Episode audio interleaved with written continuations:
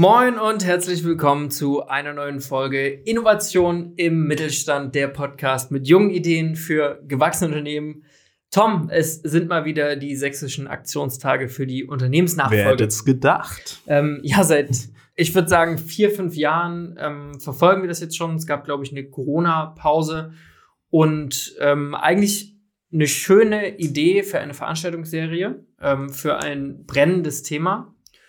Und seit Jahren hofft man darauf, dass es sich entspannt am äh, Nachfolgermarkt. Und ich glaube, wir können schon spoilern, es ist nicht entspannter geworden. Ähm, eine, eine Schätzung des, des IFM, des Instituts für Mittelstandsforschung Bonn, ähm, geht davon aus, dass in den Jahren 2022 bis 2026 rund 190.000 Unternehmen zur Übergabe anstehen.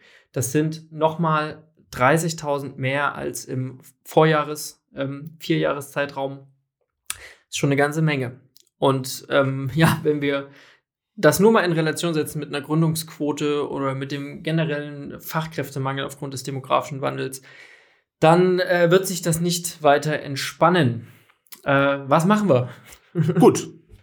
Als erstes würde man natürlich sagen, muss es halt eine Konzentration geben. Ist halt die Frage, ob das wirklich eine Lösung ist, ne? Ja, und ähm, vor allem, weil wir das Thema haben, dass, dass ein Großteil der Unternehmen unter zehn Mitarbeitern hat. Ähm, und äh, also aus, aus dieser Schätzung mit den 190.000 Unternehmen fliegen schon mal sehr, sehr viele raus, die gar nicht ähm, übernahmewürdig sind, weil man hat der Schätzung zugrunde gelegt einen ähm, Unternehmerlohn und ein ähm, verzinstes Kapital. Und ähm, man geht davon aus, dass ein Jahresumsatz von unter 100.000 Euro, was halt viele sehr kleine Unternehmen trifft, ähm, gar nicht übernahmewürdig ist, weil man nicht darstellen kann, dass, das, ähm, dass es sinnvoller ist, dieses Unternehmen dann quasi selber weiterzuführen. Ähm, das heißt, die, die Dunkelziffer ist noch deutlich höher. Die Frage ist, was kann man konzentrieren? Ab, ab welcher Größe macht das Ganze Sinn? So. Was würdest du denn sagen? Ab wann macht es ja, denn Sinn? Und für wen? Ähm, ich glaube grundsätzlich, dass das in, in erstmal, erstmal per se in jeder Branche möglich ist und meistens auch sinnvoll, weil man hat ähm, für, ein, für einen 10-Personen-Betrieb hat man den gleichen Verwaltungsapparat wie für einen vielleicht 20, 30, 40-Personen-Betrieb. Das nimmt sich nicht ganz so viel. Also man hat ähm, da extrem geringe Grenzkosten, je größer man wird.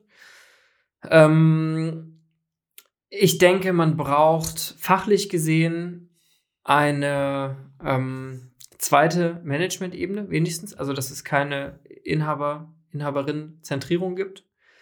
Das wäre ganz sinnvoll, glaube ich. Aber ist denn überhaupt, oder was müsste man da nicht die Frage stellen, wie eine Organisation auch im Mittelstand, also genau die Zielgruppe, die wir haben, aufgestellt sein muss und mhm. überhaupt vielleicht davon profitieren zu können? Ähm, ich glaube, damit fängt es auch grundsätzlich an, aber das ist dann halt eine Frage, die sich viele vermutlich gar nicht stellen in dem Prozess und dann plötzlich überrascht werden und äh, ja, dann plötzlich innerhalb von zwei Jahren nachfolgen müssen, gar nicht die Chance haben, eine Organisation aufzubauen, die halt die eigene Person überdauert. Ähm, letztes Jahr lag das Übergabealter im Durchschnitt ähm, bei knapp 64 Jahren und zum Zeitpunkt der Übergabe waren rund 38 Prozent ähm, älter als 65. Vor drei Jahren waren nur knapp 17 Prozent älter als 65. Und das ist halt ein, ein krasser Anstieg, der einfach zeigt, dass, dass, das Thema verschleppt wird. Also, das ist, ähm, ich will jetzt niemandem mit 65 absprechen, noch erfolgreich ein Unternehmen führen zu können. Ich meine, wie alt ist äh, Joe Biden? ähm, und das Unternehmen läuft ja auch, wenn es nicht ähm, zum Zeitpunkt der Aufnahme übermorgen äh, insolvent ist. ähm, und aber hey, das, das kann es doch irgendwie nicht sein. Also man, man muss sehr früh anfangen, sich mit dem Thema auseinanderzusetzen. Und ich glaube, dass es ein, einerseits ein Bildungsthema ist. Also du, du lernst in keiner ähm, Meisterschule, wie du deine Unternehmensnachfolge planst. Glaube ich zumindest. Ich habe selber nie eine besucht. Und auch immer beim Thema Unternehmensführung ist es schon sehr auf den Moment zentriert. Und man setzt sich nicht wirklich damit auseinander, was kommt nach mir und wie, wie leite ich das aktiv ein. So, ich glaube, das ist ein Problem. Ich denke, dass du meine Frage nochmal aufnehmen musst, weil ich glaube, du hast dich darauf bezogen, wie sich eine Struktur aufstellt, die übernommen wird. Ja. Die Frage ist doch eher auch, wie stelle ich mich auf, um Strukturen übernehmen zu können? Ja. Wie stelle ich mich auf, um Strukturen übernehmen? Also wie ich als ähm, Nachfolger ähm, positioniert sein muss, um, um eine, ähm, um, um eigentlich offen zu sein für den Status quo. Also wenn wir sagen, okay, ähm, ich möchte unbedingt nachfolgen, wie, wie baue ich ein System, was halt sich mit dem Status quo abfindet? So, das, das meint deine Frage. Genau, also Okay. die Frage ist Äh, nicht ich nur glaube, das macht Nachfol noch viel schwieriger, um, Also- um, um ehrlich zu sein. Ähm, weil das ja schon so ein, so ein Tauziehen ist. Also die Verantwortung liegt ja ein Stück weit einfach in erster Linie beim, beim ähm, Übergebenden.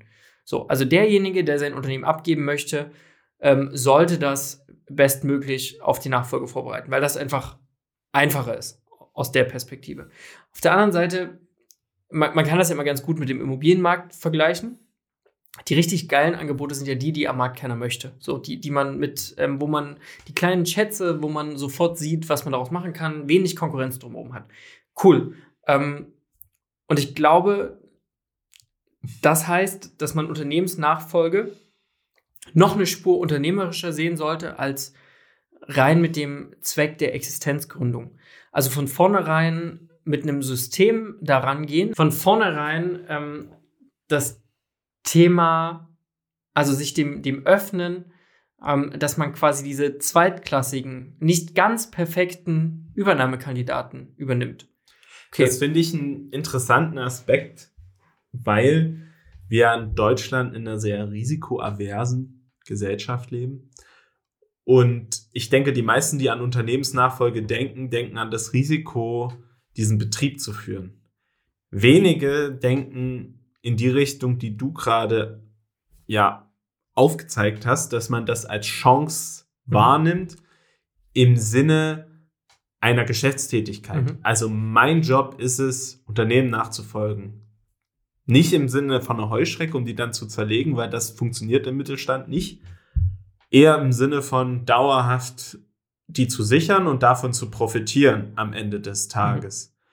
Da ist natürlich auch immer die Frage, wer ist überhaupt ja würdig nachzufolgen? Mhm. Das haben wir ja schon aufgeworfen, aber auf der anderen Seite auch, was glaubst du, muss man denn mitbringen? Zum Beispiel denkst du, es ist okay, ich übernehme Dachdecker und bin selber BWLer. Ähm, ich persönlich denke das, weil ich denke, dass ein BWLer morgen auch operieren kann am offenen Herzen und übermorgen die Steuererklärung dazu machen kann. Was hast denn du studiert? ähm, ich bin kein Dachdecker leider. Nein, Quatsch. Ähm, also ich, ich glaube, es gibt da eine riesen Diskrepanz zwischen dem, was erwartet wird und dem, was der Markt hergibt. Also diese und, und vor, vor allem eine Erwartungshaltung von Übergebern, die nicht zeitgerecht ist und vielleicht auch von, von einer falschen Vorstellung geprägt ist. Also im, im Sinne von, ähm, wenn ich fachlich der Beste bin, muss ich nicht äh, betriebswirtschaftlich der Beste sein und andersherum. Und ich denke, dass es immer, ähm, ja, äh, wenn, wenn der Betrieb die Strukturen hergibt, dass man nur eines davon sein muss, dann, ähm, dann ist das möglich. Und gerade, also ich als, ich als BWLer kann auch nichts anderes sagen, weil meine, meine Branchenkenntnisse, ähm, ja, die, die sind sehr generalistisch, sage ich mal.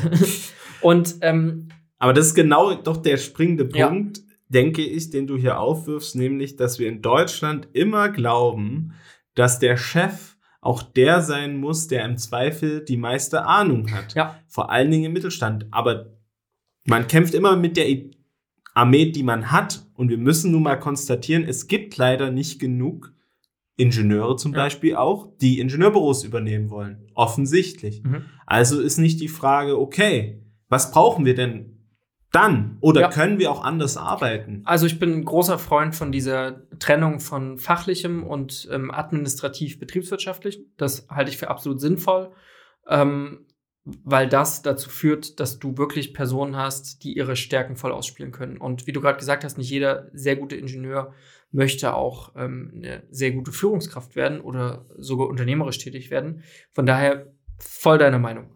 Und ähm, das ist aber ein Mindset-Shift, der sich in den nächsten Jahren noch ergeben muss. Weil ich glaube, dass tatsächlich gerade viele lieber über eine Betriebsschließung nachdenken, als solche Modelle in Erwägung zu ziehen, was ich total schade finde. Ähm, und da wird was passieren müssen. Punkt. Und dann dieser Ansatz, das Ganze unternehmerisch zu sehen und wie gesagt, nicht nur sich eine Selbstständigkeit aufzubauen oder mit einer Existenzgründung da reinzuwachsen, ähm, auch total spannend. Das sieht man ja auch in, in, in, größeren Skalen, ist das ja gang und gäbe. Also Mergers und Acquisitions ähm, gibt es ja nicht erst seit gestern. Da aber dann meistens, also das Segment konzentriert sich ja dann meistens auf eine Unternehmenszielgruppe, die äh, deutlich größer ist, wo, wo einfach diese Strukturen schon da sind, weil dann diese Arbeit nicht gemacht werden muss. Die nächste Frage, die sich stellen muss, ähm, hält eine Kultur in so einem kleinen Betrieb das überhaupt aus, dass man das ähm, kombiniert? Deswegen denke ich, dass in den nächsten Jahren gerade dieses mittlere Segment, also die, die kleinen Betriebe von ah, 20, vielleicht 30 bis 300 Mitarbeitern, dass das eine super spannende äh, Übernahme-Zielgruppe wird. Und ähm, ja, es kam gerade der, der Nachfolgemonitor raus für das Jahr 2022 und ähm, zwei spannende Sachen, wenn wir da auch bei dem, bei dem unternehmerischen ähm, Ansatz sind. Ähm, statistisch gesehen gelingt deine Unternehmensnachfolge mit einer deutlich höheren Wahrscheinlichkeit, wenn du dich in städtischen Kreisen oder kreisfreien Großstädten hier in, in Sachsen aufhältst. Und dann am besten noch in einer zentralen oder sehr zentralen Lage. Das führt dazu, dass 72 Prozent der ähm, oder andersherum 72 Prozent der übernommenen Unternehmen oder 77 Prozent der übernommenen Unternehmen stammen aus diesen optimalen Lagen, wenn man das zusammenrechnet. Ähm, mein VWL-Professor hat es schon immer gesagt, Lage, Lage, Lage. Er meinte das bei Immobilien. Ich denke, das spielt halt bei, äh, bei, bei, bei, Unternehmen auch eine Riesenrolle. Auf der anderen Seite ähm, wurde in dieser Studie aber auch gemessen, ähm, wo die, ähm, das Unternehmenswachstum, also die jährliche Wachstumsraten, wo die besser waren.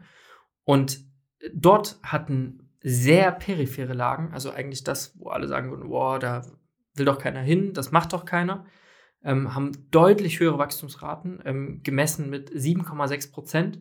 Hingegen von äh, zu ähm, teilweise negativen Wachstumsraten in, ähm, na, in, in, in ähm, nicht zentralen Lagen und ähm, leicht positiven Raten in sehr zentralen Lagen.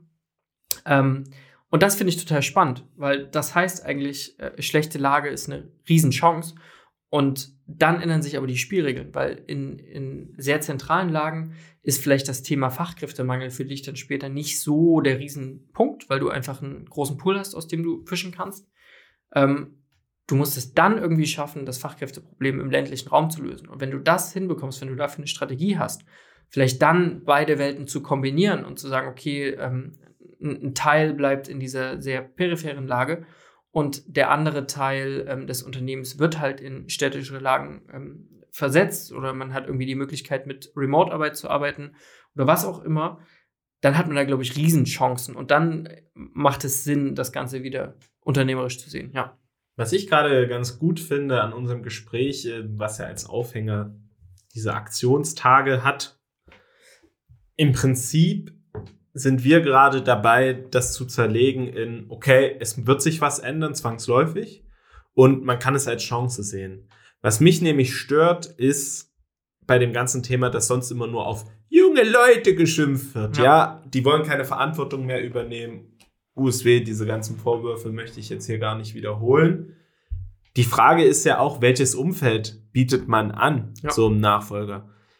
Ich glaube, und das ist meine These, die Leute sind heute nicht weniger nachfolgebereit als früher. Die Leute sind sich wahrscheinlich einfach nur bewusster darüber, was sie nicht wollen. Ja. Natürlich kann man behaupten, okay, das führt halt dazu, dass sie sowas weniger machen möchten. Aber die Frage ist auch, welche Unternehmenskulturen könnten sich vielleicht so entwickeln? Erstens. Und zweitens, für die Leute, die sagen, das ist eine Möglichkeit für mich, eine Verwirklichung zu erreichen, die haben natürlich ein weites Feld. Ne? Also Wer heute sich hinstellt und sagt, ich mache das, der glaube ich, der hat natürlich erhebliche Chancen, aktiv zu werden. Und ich denke, es gibt genug junge Leute, die das auch als Chance begreifen. Und ich fände es schön, wenn wir mal von dieser ganzen negativen Kommunikation rund um das Thema Nachfolge vielleicht irgendwo hinkommen, wo man sagt, okay, nutze das doch für dich. Guck mal, das ist ein Feld, das tut sich auf, auch aufgrund von globalen Trends, demografischer Wandel im Wesentlichen. Und hier kannst du dich wirklich verwirklichen, hier kannst du aktiv werden. Und ich denke, da kommen halt auch Leute ins Spiel, die ganz nah am Unternehmer heute dran sind. Wer ist denn heute nah am Unternehmer dran und kann diese Kommunikation leisten? Das sind vor allen Dingen die Steuerberater, mhm. ja, vor allen Dingen die. Und ich denke, hier muss ein Punkt einsetzen, wo man sagt, jo, das ist ein Feld, damit muss ich mich beschäftigen, muss mich mit der Kommunikation beschäftigen. Ich denke, wenn ich mich heute als Steuerberater, also an die Hörer, ne, wenn ihr einen Podcast braucht und ihr wollt da einsteigen, meldet euch. Auf jeden Fall denke ich, dass ein Steuerberater, der heute einen Podcast macht zur Unternehmensnachfolge, wahrscheinlich kaum bessere Karten haben könnte auf dem Erfolgsformat.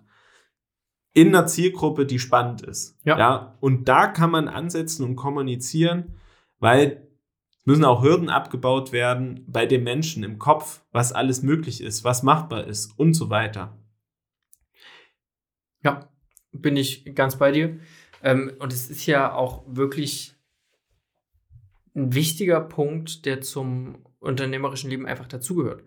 Und ähm, manche planen mehr, manche planen weniger, aber ähm, niemand sticht ja einfach so ins Blaue in seinem Betrieb. Und aber bei dem Thema Nachfolge, das schiebt man ganz, ganz, ganz weit nach hinten und möchte sich eigentlich nicht damit auseinandersetzen.